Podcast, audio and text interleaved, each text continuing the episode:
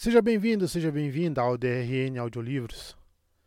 Se você curte aí histórias de alta fantasia e outros tipos de livros, siga a gente aí, que sempre estamos produzindo bastante coisa. Deixe suas dicas para leituras futuras. Mesmo que eu não traga imediatamente, em alguma hora eu vou trazer.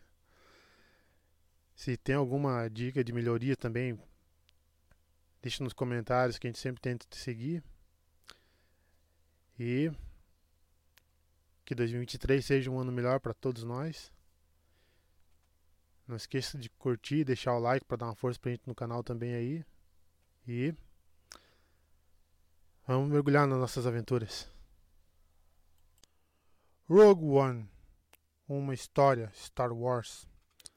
Autor Alexander Freed.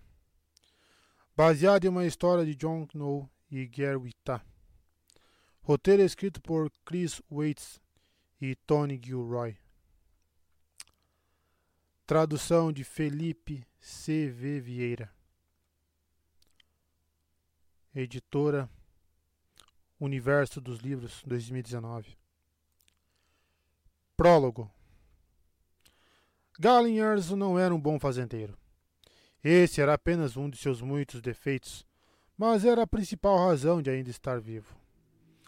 Um homem com os talentos mais diversos, um Galen diferente, um Galen que conseguia intuir quais colônias de plantação cresceriam em solos de mundos alienígenas, ou que conseguia enxergar um tronco apodrecido sem precisar arrancar a casca, teria logo se entediado. Sua mente, deixada em desuso nos campos, teria se voltado para assuntos aos quais havia renunciado. Esse Galen, conscientemente ou por hábito, teria buscado o mesmo trabalho que causara seu exílio. Teria observado o coração das estrelas e formulado teoremas de significância cósmica. Com o tempo, teria chamado a atenção de alguém. Suas obsessões certamente causariam sua morte. Porém, um fazendeiro sem talento nunca ficava à toa. Então o verdadeiro Garen, aquele que habitava a realidade em vez da fantasia, não tinha problema algum em preencher seus dias em Lamu sem sucumbir à tentação. Tomava amostras de bactérias em pedregulhos deixados para trás por vulcões pré-históricos e observava, maravilhado, o mar verdejante da grama alta e do musgo rasteiro que parecia brotar de todas as superfícies. Analisava as intermináveis montanhas de seu território e se sentia agradecido por ainda precisar dominar sua nova profissão. Construiu esses pensamentos como uma equação enquanto olhava pela janela, passando por suas fileiras ordenadas de milho do céu que brotavam, e em seguida, na direção do solo negro da praia. Uma pequena garota brincava perto das fileiras, enviando seu soldado de brinquedo a aventuras pela terra. Ela está cavando de novo. Juro que não aprendeu comigo as palavras mineração a céu aberto. Mas vamos acabar sem comida se ela continuar assim. As palavras romperam lentamente a concentração de Galen. Quando as ouviu e as entendeu, ele sorriu e sacudiu a cabeça. Os droids agricultores vão reparar o dano. Deixa brincar.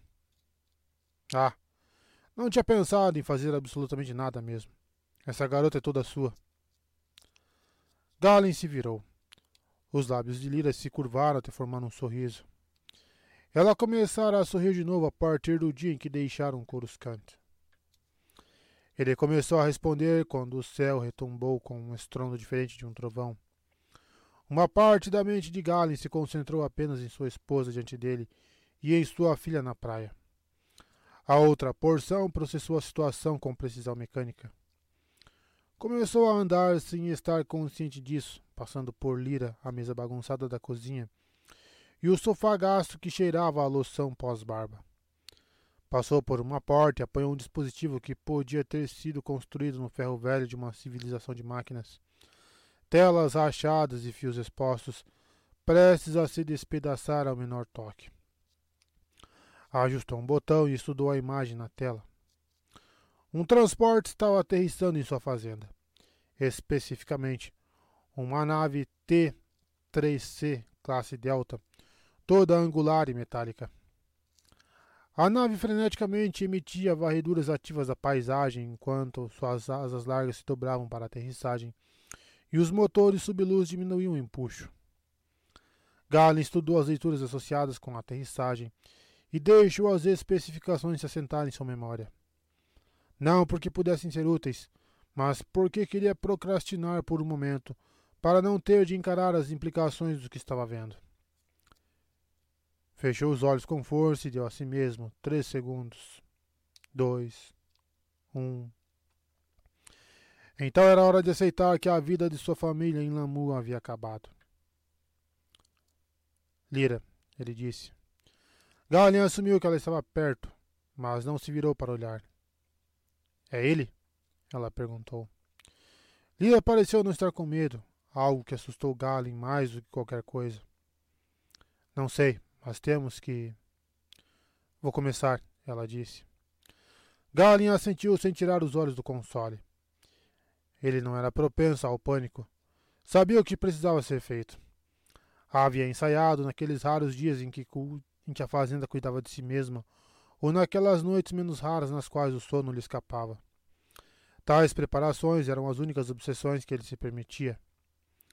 Galen se virou para outra máquina, digitou um código e arrancou uma série de cabos da parede com rápidos puxões.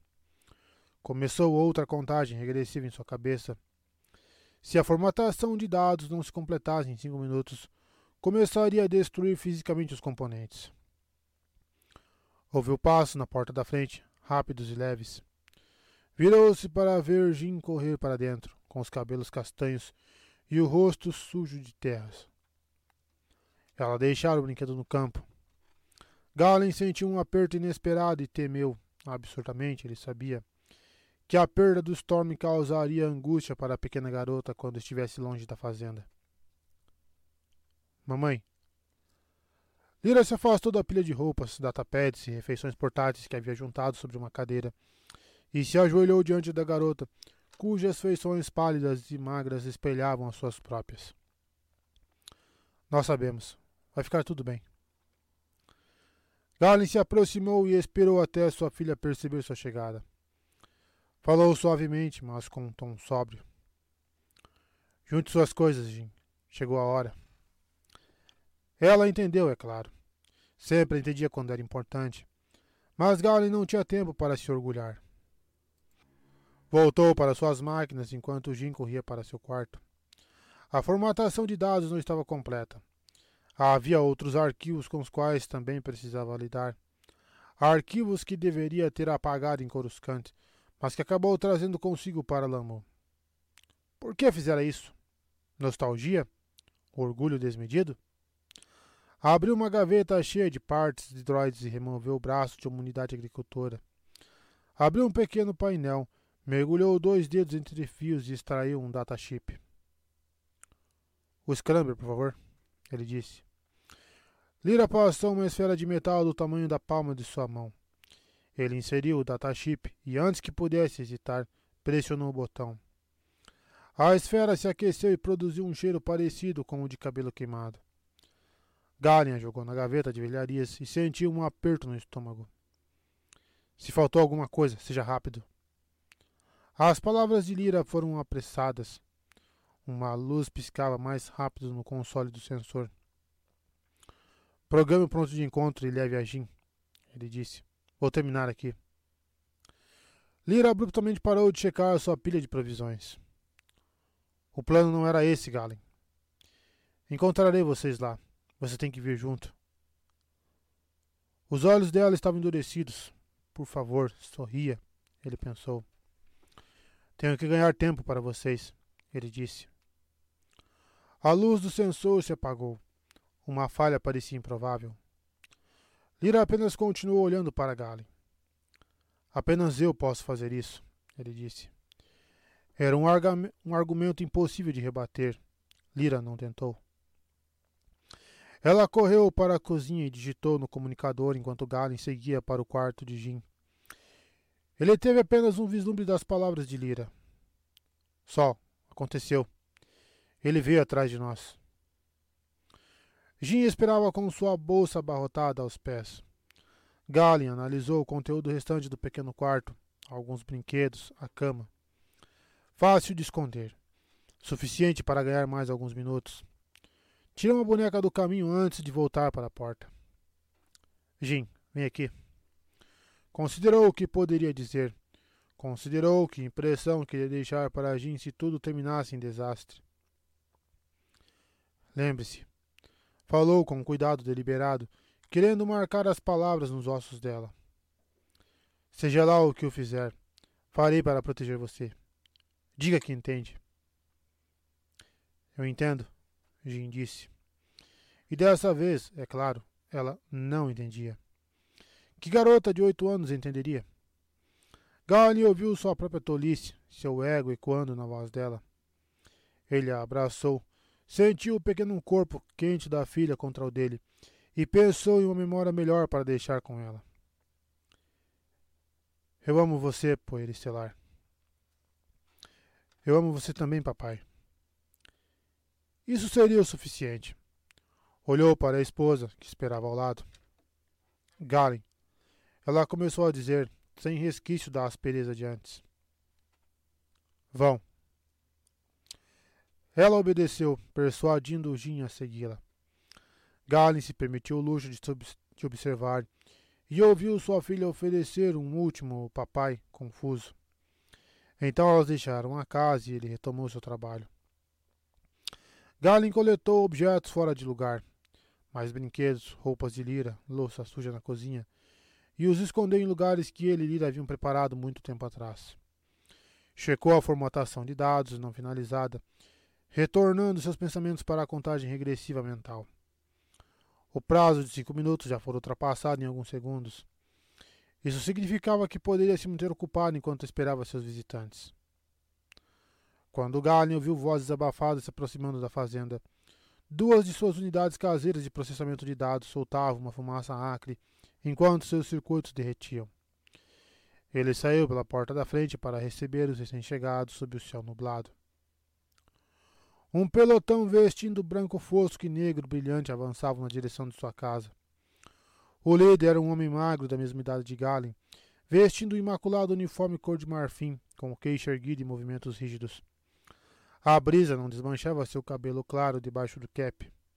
Seus comandados vestiam armaduras com uma carapaça de um escaravelho e empunhavam pistolas e fuzis como se prontos para a guerra.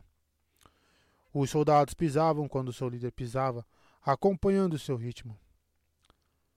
Para Galen, pareciam existir apenas como extensões de seu superior.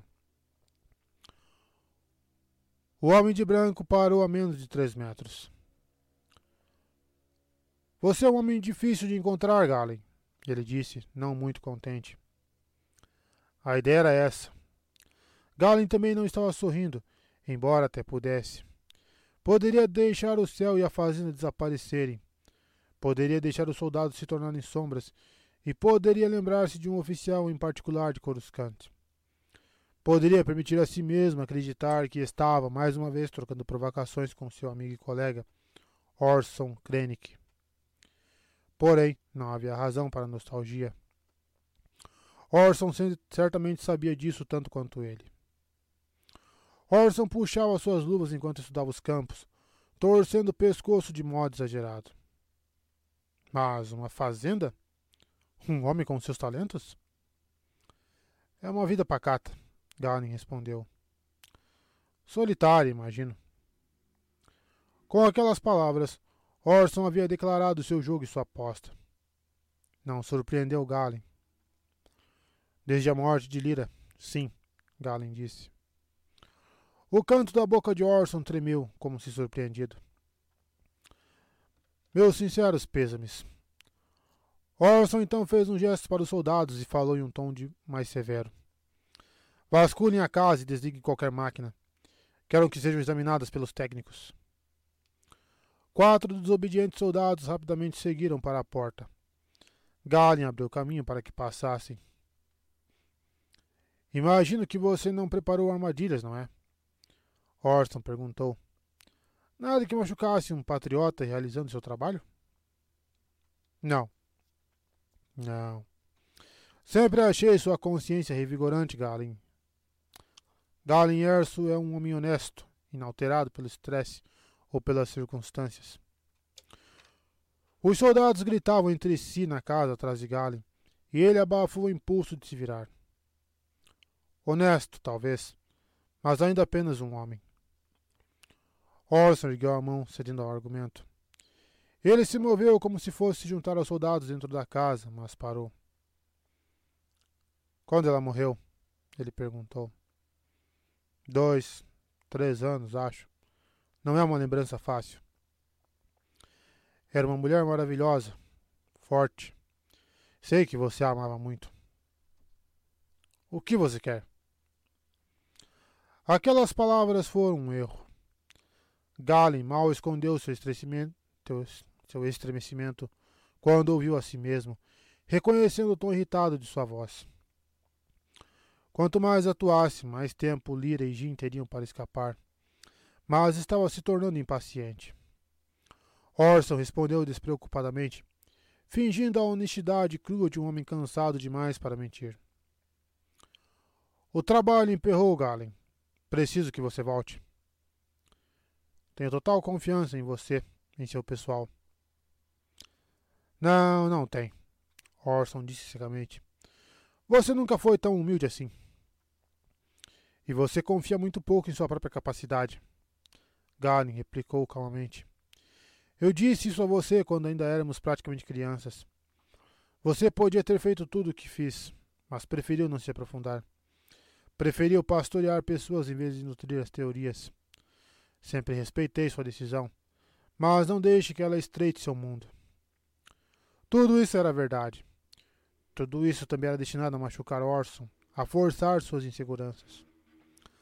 Gale manteve o tom de voz tranquilo, casual, talvez até de um jeito irritante demais, mas a fúria de Orson não o assustava. Ele temia foco, eficiência ou rapidez, não raiva selvagem. Orson apenas tentou sorrir, um sorriso forçado que não se fez por inteiro. Você vai voltar. Dane-se essa farsa. Gale endireitou as costas. Eles estavam chegando ao fim da conversa. Não, não vou.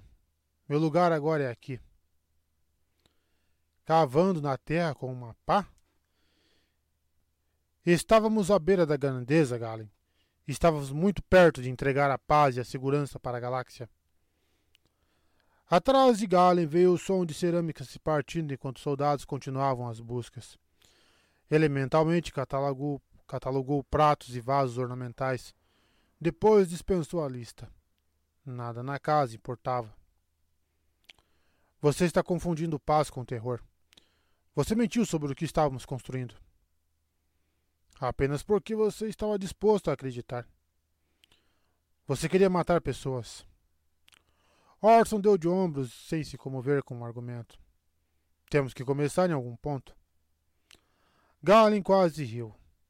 Lembrou-se de quando pôde rir com Orson, em vez de sentir nada que não fosse uma resistência vazia. Sons de coisas quebrando dentro da casa, mobília sendo despedaçada, esconderijos revelados. Orson teria sua prova em questão de instantes. Eu não seria de nenhuma ajuda, Krennic. Provoque-o. Negue qualquer familiaridade. Minha mente simplesmente já não é a mesma. Ele agora podia apenas falar, sem tentar persuadir, enraivecer ou fazer qualquer outra coisa que não fosse ganhar mais alguns segundos. Alguns preciosos momentos para Lira e Jim. A princípio, pensei que era apenas o trabalho. Às vezes eu me sentava à noite, rememorando equações e teoremas, mas não conseguia mais mantê-los na mente. Culpei a exaustão e a renúncia dos hábitos de um intelecto focado. Ele sacudiu a cabeça. Mas é mais do que isso. Agora acho difícil lembrar até as coisas mais simples. Orson entrelaçou os dedos enluvados, os olhos brilhando com um divertimento cruel. A sua filha, por exemplo? Galen, você é um cientista inspirado, mas um péssimo mentiroso. Orson não precisava que soldados relatassem uma cama extra ou um brinquedo deixado nos campos. Não havia mais atrasos que Galen pudesse criar, nenhuma esperança de esconder a presença de sua família em Lamu. Rezou para que Lira tivesse melhor sorte. Ela nunca o decepcionara. Galen deixou até mesmo esse pensamento de lado para imaginar a filha nos braços da esposa. Lira corria, os dedos envolvendo o frágil punho de sua filha. Puxava-a sem delicadeza. Ouviu o Jin choramingar de dor, sentiu a garota cambalear ao seu lado e desejou tomá-la nos braços, carregando-a em meio às rochas e apertando-a contra seu peito. Desejou, mas não conseguiria carregar sua filha e se abaixar o suficiente para tirar vantagem do esconderijo das colinas. Não conseguiria acrescentar mais 25 quilos nos suprimentos que levava nas costas e ainda manter a velocidade. Lira amava sua filha, mas o amor não a salvaria hoje. Lira sempre foi a mais prática da família. Maldito Galen, ela pensou, por nos mandar sozinhas. Percebeu o movimento com o canto dos olhos, virou-se para confirmar que não era o vento, e então puxou Jim para baixo quando mergulhou no solo úmido. Seu estômago já doía por causa da corrida. A terra fria causou uma boa sensação em seu corpo, mas a testa formigava com suor e medo. Olhou ao redor das rochas e avistou meia dúzia de figuras. Soldados do Império vestidos de negro e liderados por um oficial de uniforme branco, marchando rapidamente na direção da casa. Não. Não apenas um oficial de branco. Orson Krennic liderava um esquadrão da morte até a casa da fazenda, na direção de Galen. Mamãe, Jim sussurrou, puxando sua mão. Eu conheço aquele homem. Isso pegou Lira de surpresa. Mas Jim tinha a mente do pai, embora não as obsessões. Sua memória era melhor do que a memória da própria Lira. Aquele.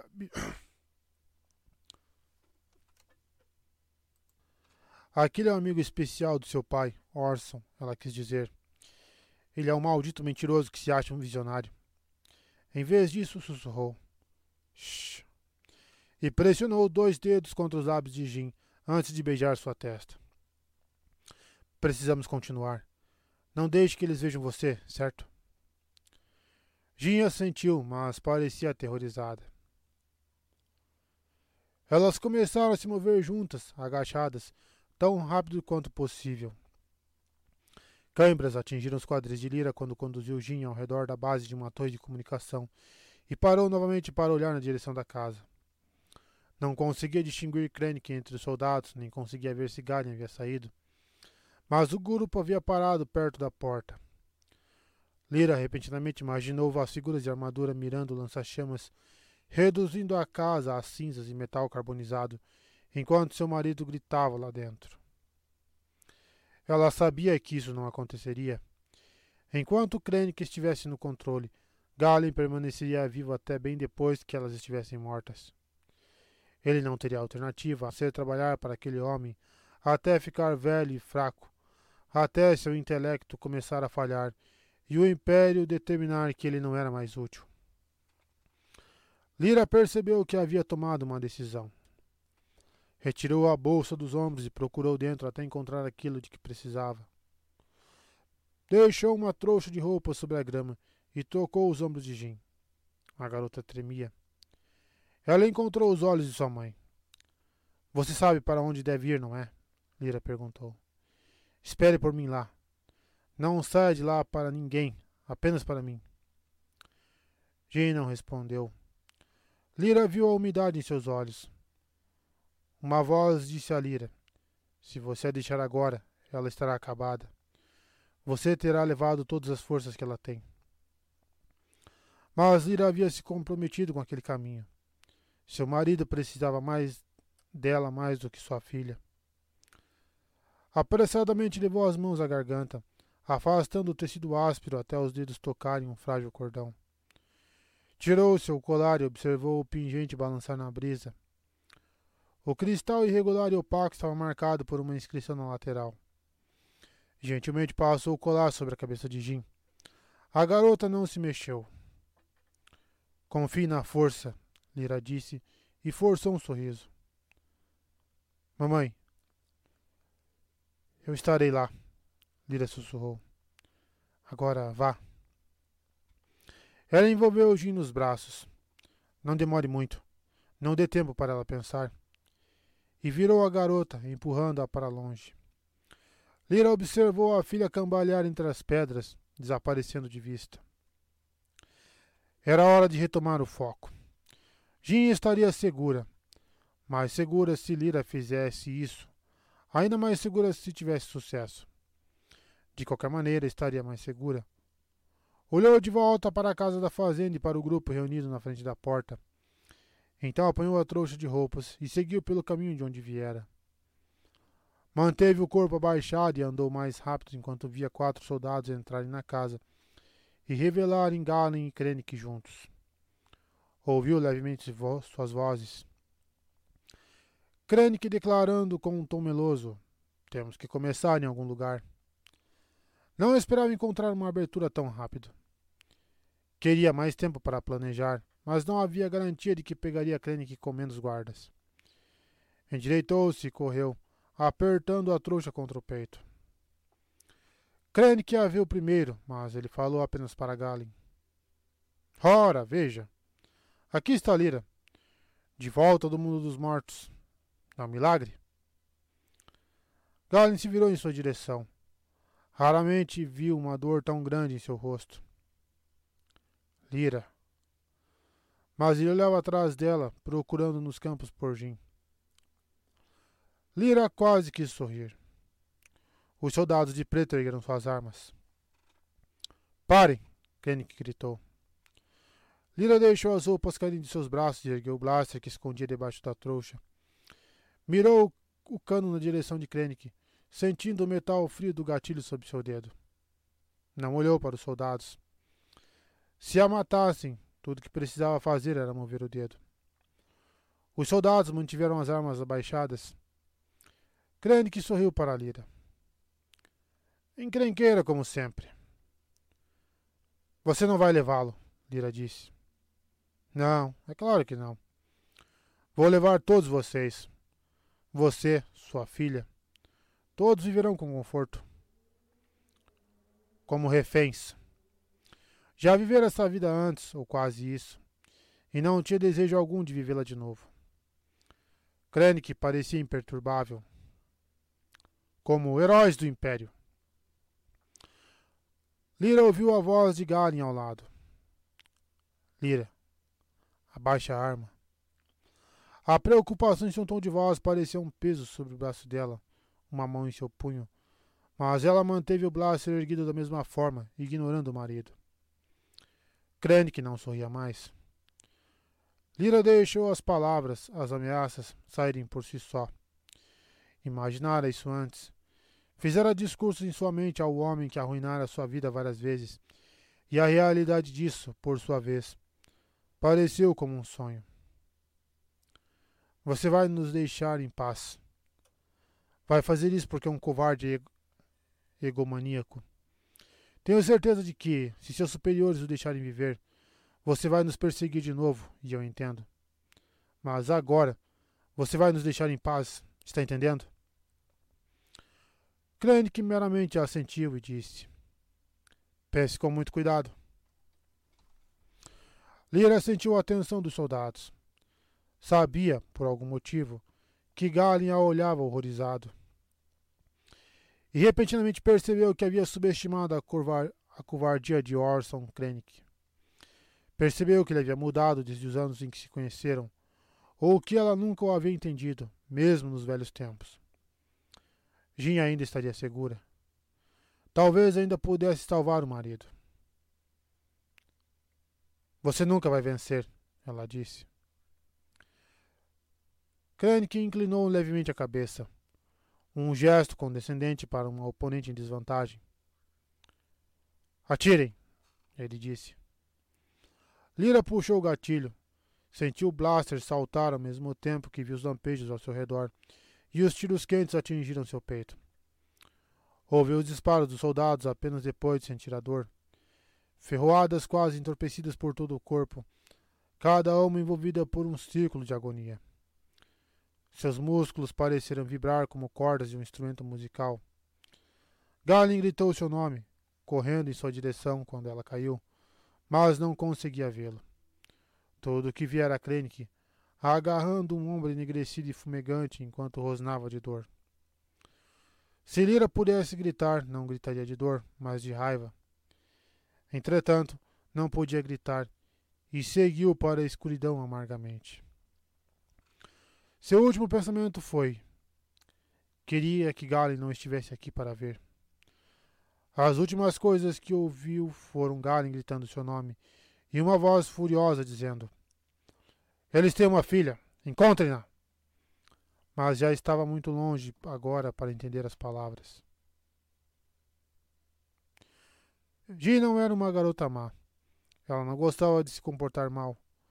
Quando seus pais diziam para fazer alguma coisa, Jim quase sempre fazia.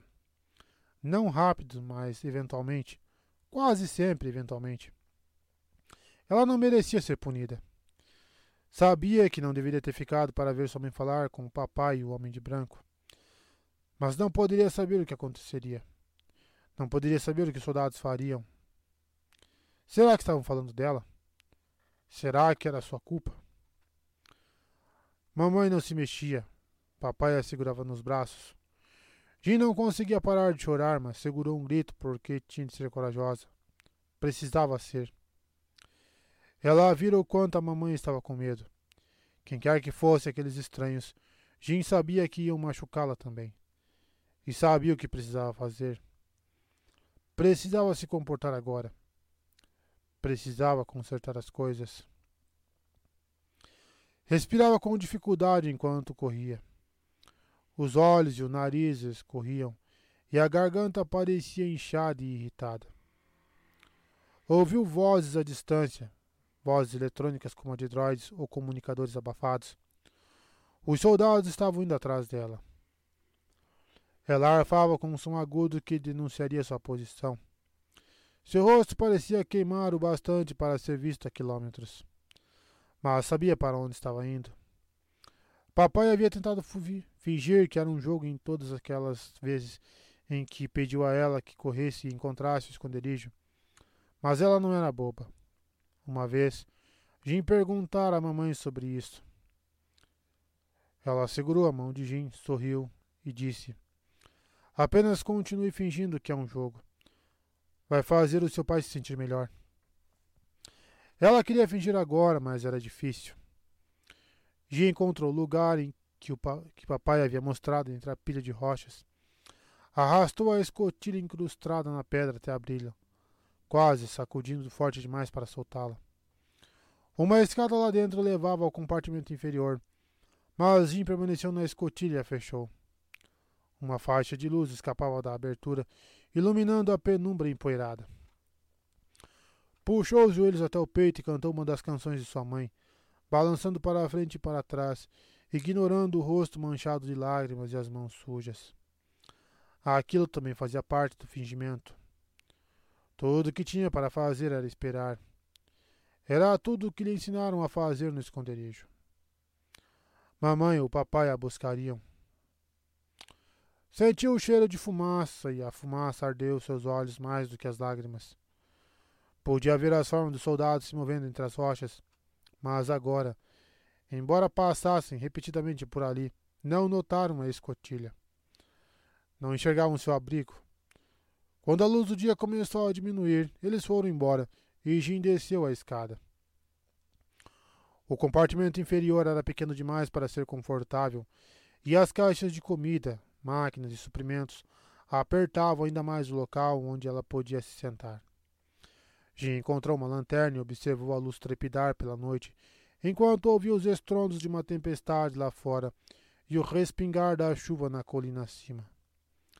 Tentou pegar no sono, mas não conseguia dormir por muito tempo. Gotas de chuva invadiam a caverna e pingavam em sua testa e nas mangas da roupa. Não importava qual posição adotasse. Até seus sonhos eram sobre pingos insistentes. Ataques molhados e aleatórios. Em seus sonhos, às vezes mamãe caía quando os pingos de chuva atingiam Jim. Quando veio a manhã, Jim acordou com um som de metal raspando acima dela. Por um instante, confundiu sonhos com realidade e pensou que mamãe e o papai haviam finalmente chegado. Acreditou que o que vira no dia anterior era um pesadelo e que aquilo era mais um dos jogos do papai. Mas apenas por um instante. Olhou para cima. A escotilha se abriu e a silhueta de uma figura de armadura, com o rosto sombrio e marcado por cicatrizes, apareceu. O homem olhou para Jim com olhos que brilharam sob a luz da lanterna e falou com uma voz autoritária: Venha, minha criança. Temos uma longa viagem pela frente. Orson que observava Galen a bordo do transporte. Imaginou quando o homem finalmente soltaria a maca onde o cadáver de sua esposa estava estirado. Nós a levaremos para casa, Krennic disse. Eu prometo. Galen não disse nada e acariciou a mão da esposa. O que mais eu esperava? Krennic se perguntou. Lyra teria sobrevivido se não fosse sua tolice.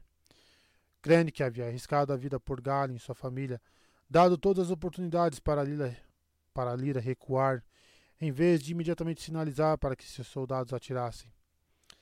Essa teria sido a aposta mais segura. Seus troopers da morte eram homens cruéis que, se fosse decisão deles, teriam acabado com o impasse de forma muito menos clemente. Ela atirou nele. Crane que havia tentado poupar Lira para o próprio conforto de Galen, considerando que um gênio trabalhava melhor sem distrações. E sim, também por um desejo de honrar a cordialidade, até mesmo a amizade, que ele e Galen uma vez compartilharam. Porém, o alto exílio havia mudado Galen. Ele não era mais um homem de contemplação fria, capaz de interpretar fatos sem preconceitos. Qualquer coisa que Krennic dizia, toda a ação que tomava, era interpretada por Galen como o plano implacável de alguém sedento por poder. Isso irritava Krennic. É claro que irritava. Ter aquela conexão de anos tão prontamente dispensada. Mas ele podia usar isso. Se Galen se recusasse a se reajustar, talvez um homem que mudou tanto uma vez poderia mudar novamente? Então, crendo que poderia bancar o monstro para assegurar sua cooperação. O curativo ao redor do ombro imobilizava seu braço. Precisaria de semanas, talvez até meses, para se recuperar totalmente. Com sabe-se lá quantas horas imerso em tanques Bacta. A dor seria considerável depois que o efeito dos analgésicos passasse. Mas ele poderia perdoar isso. A perda de tempo, no entanto, não. Qualquer dívida que tivesse com Galen agora estava quitada. Nós encontraremos a criança, ele disse, mais insistente. Galen não tirou os olhos do corpo de Lira. Outro presente de Krennic. Quem mais a levaria para um funeral apropriado? Acho que, se você ainda não a encontrou, Galen murmurou, dificilmente encontrará. Krennic desdenhou, mas havia verdade naquelas palavras. Jim claramente havia recebido ajuda externa. O sinal enviado da fazenda sugeria isso, e Krennic não estava preparado para subestimar a competência do salvador da criança. Esperava que a investigação das estações de comunicação, por mais que Galen as tivesse danificado, revelasse os detalhes. Os resultados determinariam como conseguiu virar a situação a seu favor. Se Galen não tivesse certeza do destino da sua filha, se enviar um sinal genérico de socorro ou oferecer uma recompensa para todos os contrabandistas ou caçadores de recompensa da região, então a perseguição obstinada de Krennic pela garota incentivaria Galen a cooperar. Galen nunca admitiria, claro, mas ficaria aliviado pela certeza de saber que a filha estava nas mãos do Império. Por outro, por outro lado, Sigalen sabia exatamente quem havia resgatado Jin, então talvez fosse melhor deixar essa questão de lado e usar a ameaça da interferência imperial como ímpeto para a colaboração. Tudo isso, Krennic percebeu de repente, era preocupação para outro dia. Estivera tão consumido por sua missão que acabou não apreciando a própria vitória. Após uma longa busca, Galen estava novamente em suas mãos. Os contratempos científicos, os problemas de engenharia que afligiam as equipes de Krennic logo desapareciam. A constante interferência de homens como Wilwolf Tarkin, burocrata sem nenhum entendimento do tamanho das conquistas de Krennic, logo cessaria. Aquelas eram verdades digna, dignas de celebração. Krennic sorriu para Galen e sacudiu levemente a cabeça. Sua esposa será honrada. O funeral será, será logo após chegarmos a Coruscante. Mas, enquanto isso, podemos discutir o trabalho?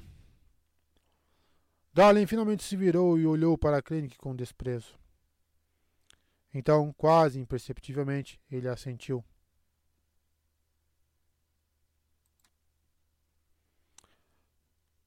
Dados complementares. Atualização da inteligência. A Aliança Rebelde. Documento EINI 3814.